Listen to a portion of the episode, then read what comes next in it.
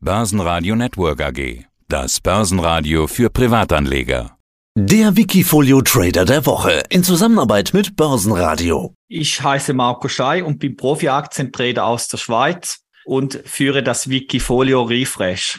Ja, mein Name ist Peter Heinrich aus dem Börsenradio-Studio. Grüß dich, Marco. Servus. Servus. Ja, früher Morgen. Hast du schon die ersten Trades gemacht heute?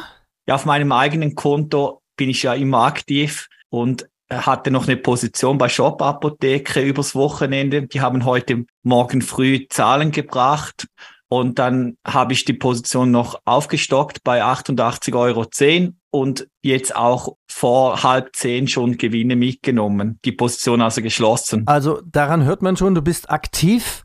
Also stellen wir dich mal ein bisschen vor. Du bist so ein richtig aktiver Trading und das daily?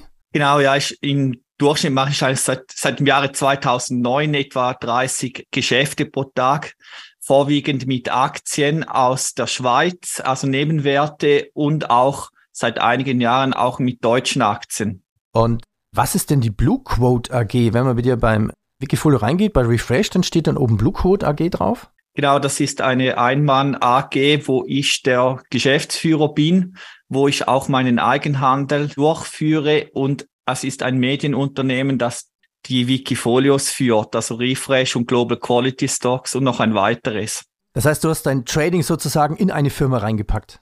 Genau, ja, und ich bin da angestellt als Mitarbeiter der Firma. Also du bist bei dir selber angestellt, kann man das so Genau, richtig, nennen? ja, und dann habe ich auch bin ich auch versichert in der Schweiz. Alles klar, gut, verstehe. Gut, gehen wir rein. Refresh. Du hast ja verschiedene Wikifolios. Wir suchen uns das Refresh raus. Dieser Begriff Refresh. Was willst du mit diesem Namen sagen?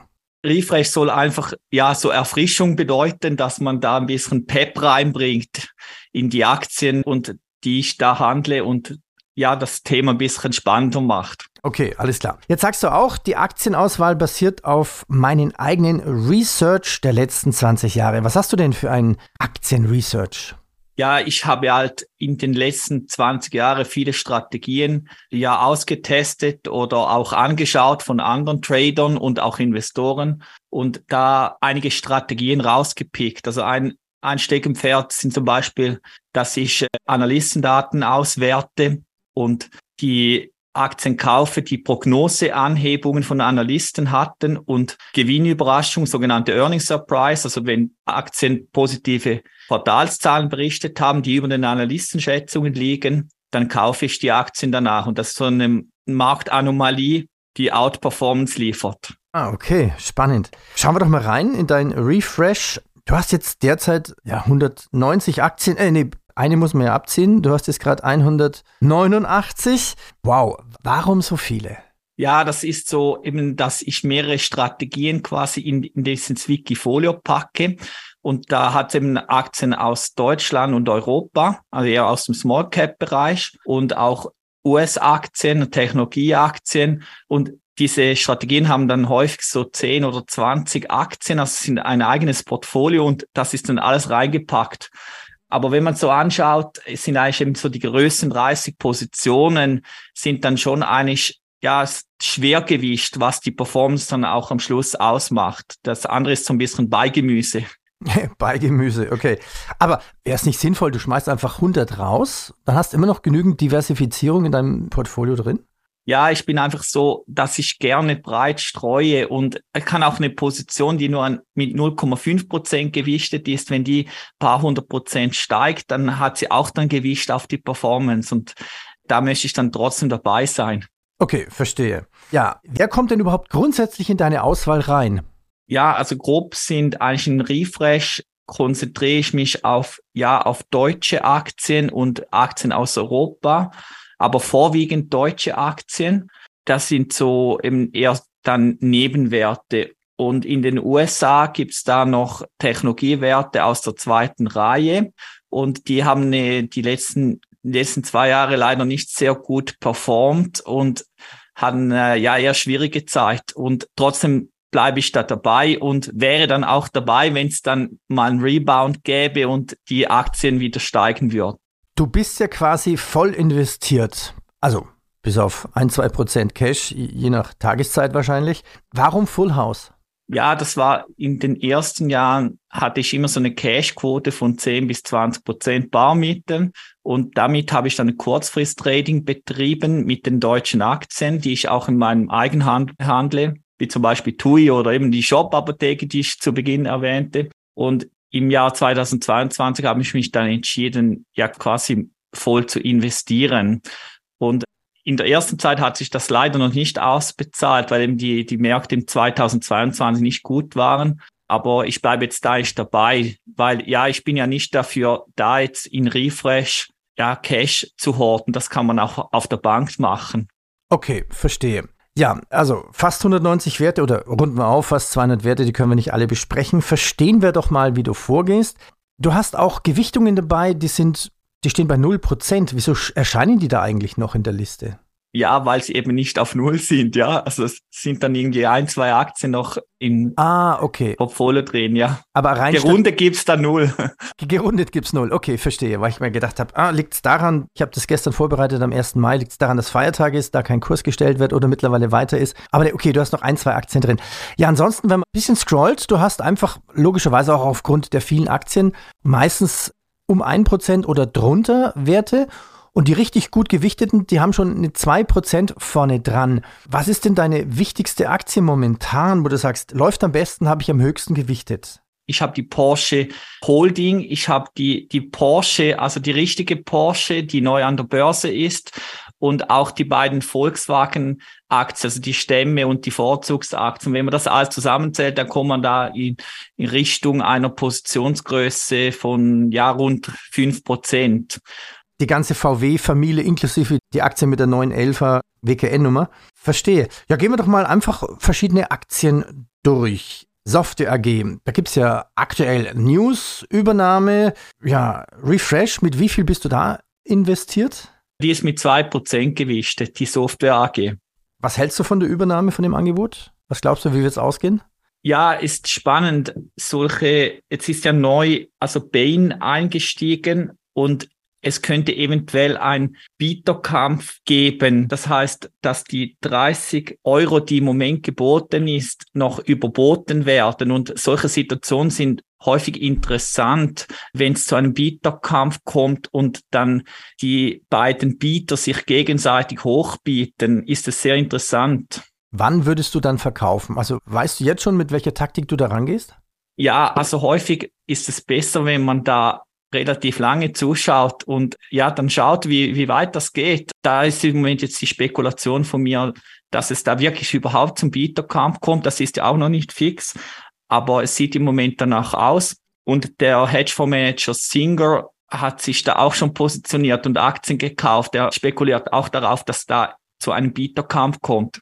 Ja, nennen wir noch ein paar Aktien zum Gefühl zu geben, was du alles drin hast, zum Beispiel Österreichische Post, Teamviewer, 7C Solarpark, Frequentis, Contron, Heidelberg Zement, MIG, ja und auch die TUI, eine der großen Positionen. Warum die TUI? TUI ist auch eine Sondersituation nach der großen Kapitalerhöhung, die ja nicht die erste war. Und ich glaube daran, dass TUI sich langsam ein Boden bilden könnte beim Aktienkurs, weil sie jetzt auch die Schulden abbauen konnten gegenüber der Bundesrepublik Deutschland und das Geschäft mit den Reisen eigentlich wieder gut läuft, nachdem ja lange auch Lockdowns waren und Corona langsam kein Thema mehr ist und die Leute auch wieder mehr reisen. Wir haben ja vorhin gesagt, du hast ein eigenes Research. Wie viel Zeit verwendest du denn für das Research? Wenn du jetzt über 190 Aktien im Depot hast, dann ist es ziemlich viel Arbeit. Ja, das ist so. Also ich, was ich eben zum Beispiel mache, ich habe auch einen Börsenbrief, habe ich ja angetönt mit den Analystendaten, die ich auswerte. Das mache ich zum Beispiel in-house und das braucht recht viel Zeit. Also da brauche ich zwischen fünf und zehn Stunden Research-Aufwand, vor allem wenn jetzt die Berichtssaison in den USA läuft, weil dann werden eben, gibt es viele Gewinnüberraschungen oder auch Enttäuschungen bei den Quartalszahlen mhm. und da gibt es dann mehr Aufwand. Und das ist dann in diesem Dienst dann auch dabei, dass ich eben die ganzen Aktien dann rauspicke. Das heißt, du sagtest jetzt fünf bis zehn Stunden, meinst du das pro Tag? Nee, pro Woche. Pro Woche, okay. Ja, wann verkaufst du eigentlich mal grundsätzlich eine Aktie? Also wie funktioniert deine Gewinnmitnahmestrategie? Ja, also es gibt keine Stop-Loss-Orders jetzt bei diesen Investitionen, die primär in Refresh stattfinden. Ja, wenn zum Beispiel jetzt eben bei der Software AG, wenn es dann ja das finale Angebot jetzt wäre, dass man irgendwie ein Gebot hat, das dann vielleicht noch höher steht und man keine andere Chance mehr hat, als wenn die Aktie dann quasi vom Börsenparkett verschwindet, dann würde ich natürlich verkaufen. Im Kurzfrist-Trading sieht es dann natürlich anders aus. Also ich mache auch Kurzfrist-Trading im Wikifolio wieder seit einigen Wochen. Mhm. Und da bin ich schon sehr, ja, nahe an den Kursen und nehme dann auch rasch Gewinne mit, wenn, wenn, wenn ich einen Gewinn mache. Also ich bin da auch im Tageshandel dann aktiv und werde auch Positionen innerhalb des Tages auch immer wieder schließen und eröffnen. Das ist so mein, eben mein Tagesgeschäft ja auch. Ich mache ja 30 bis 40 Transaktionen im, Durchschnitt pro Tag in meinem Eigenhandel. Okay. Ich habe hier noch eine Frage stehen, könnte länger dauern dann quasi. Was waren deine letzten Trades?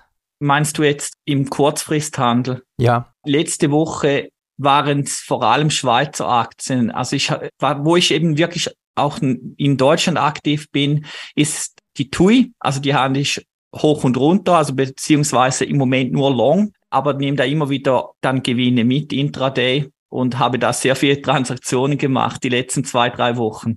Wie hältst du es denn mit den Gebühren? Also man sagt ja immer, zu viel Trading, hat man zu viel Gebühren, hat man auch wieder ein, ein Trading-Risiko eigentlich dadurch?